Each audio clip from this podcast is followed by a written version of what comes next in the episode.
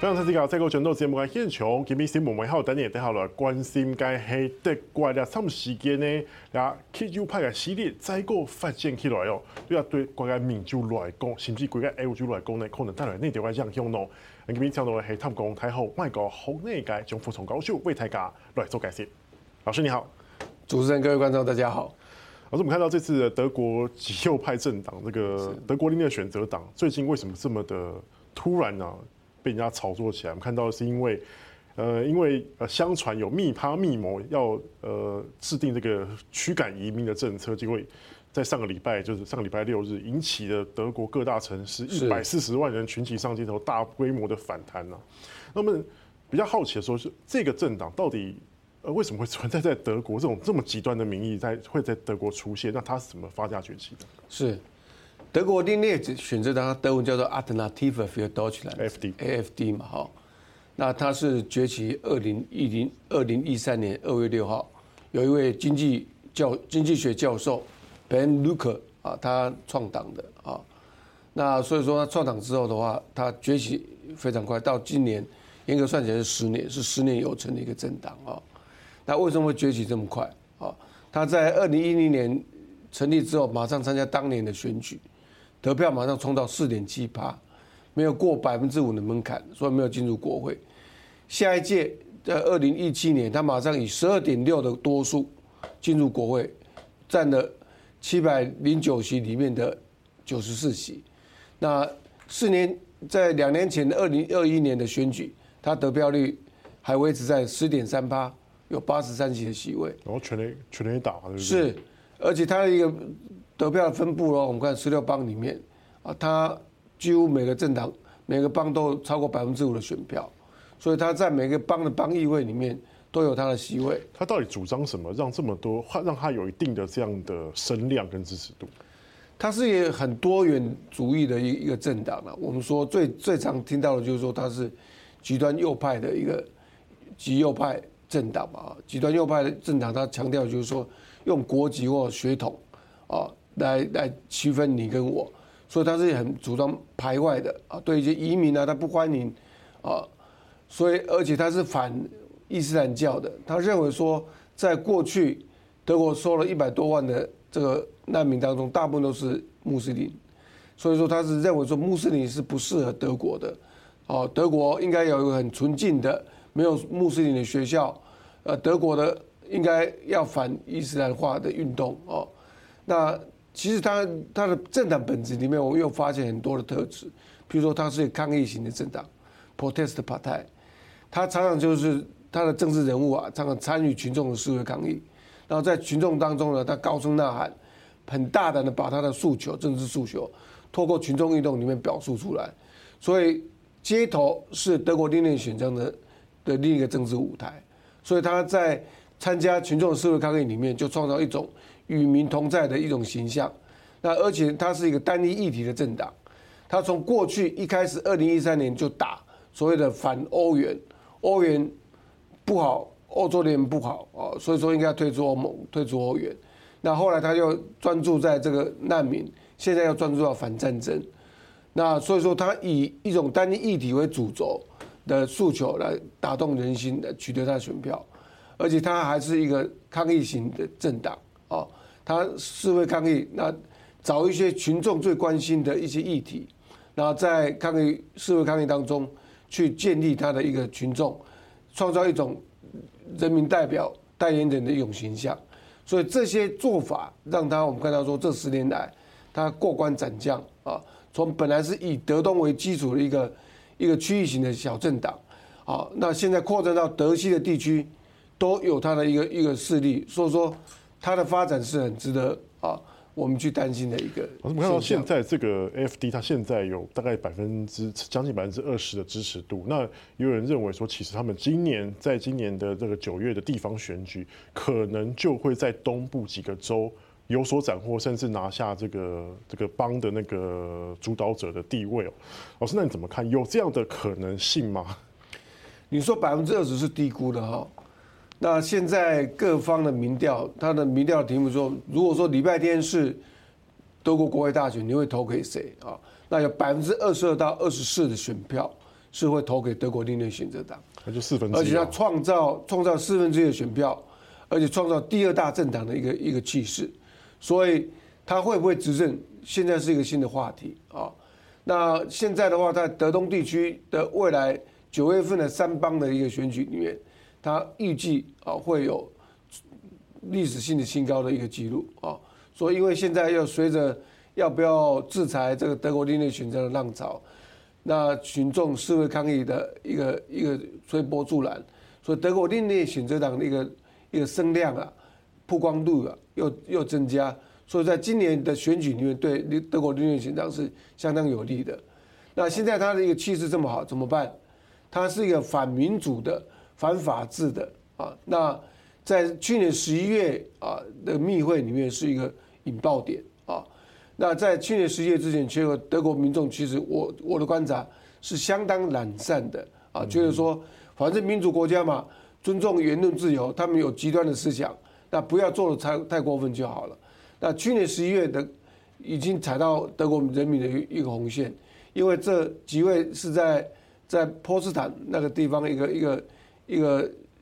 建筑物里面啊，有二十八个人在那么集会，那其中有两三位是德国另类选择党的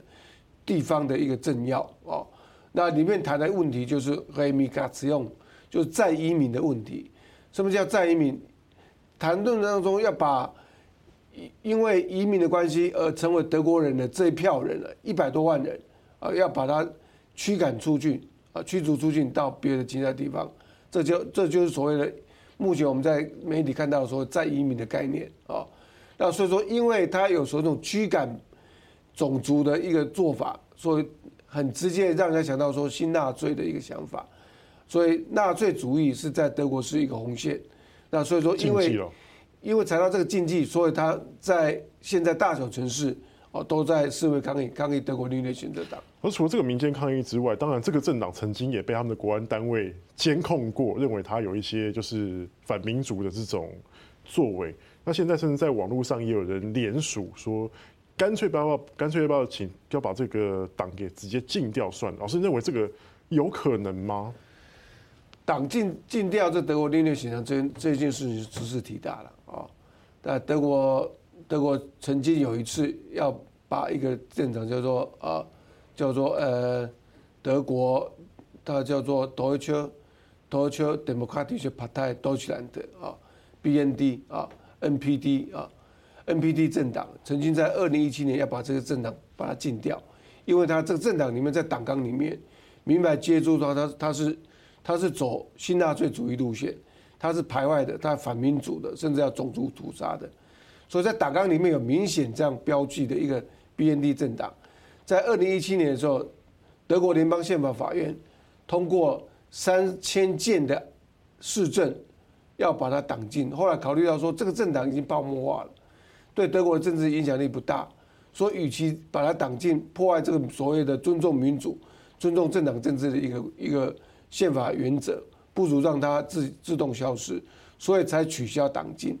那没有对没有取消党禁，这个政党就脱胎换骨，就把它改个名字叫做 Die Heimat，就故乡党啊。那其实它的它的党纲里面也是跟 B N B N D N P D 是一样的，也是反民主、反反人权的啊，破坏人权的这些这些事情。所以上礼拜德国联邦宪法法院就对这个。这个 NPD 啊，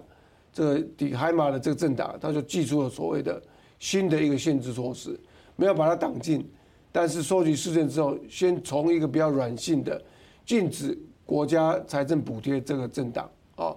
那这个事情会不会扩移到现在的德国另类选这党身身上？